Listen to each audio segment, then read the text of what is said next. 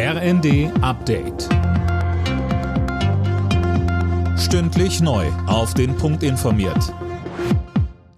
Ich bin Gisa Weber. Guten Abend.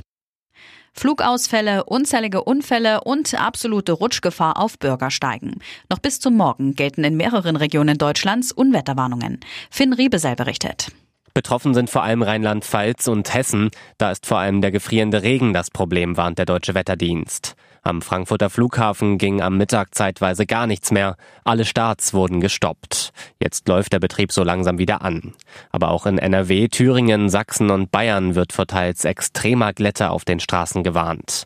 Morgen früh soll sich die Situation laut DWD dann allmählich entspannen.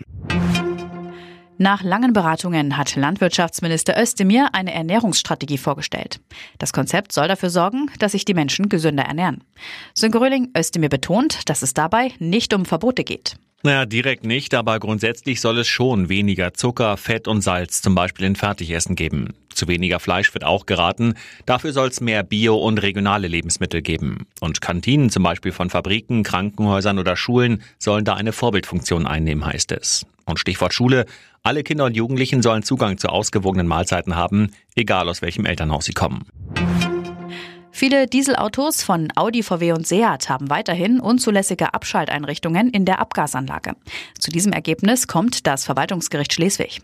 Es hat damit in erster Instanz einer Klage der deutschen Umwelthilfe gegen die Freigabe von 62 Fahrzeugtypen durch das Kraftfahrtbundesamt stattgegeben. Die Behörde müsse nun geeignete Maßnahmen ergreifen und etwa den Rückruf der Fahrzeuge veranlassen. In der EU ist Greenwashing in der Werbung in Zukunft verboten. Slogans wie umweltfreundlich, klimaneutral und biologisch abbaubar dürfen nur noch auf Produkte gedruckt werden, wenn es dafür belastbare Beweise gibt. Das hat das Europaparlament beschlossen. Alle Nachrichten auf rnd.de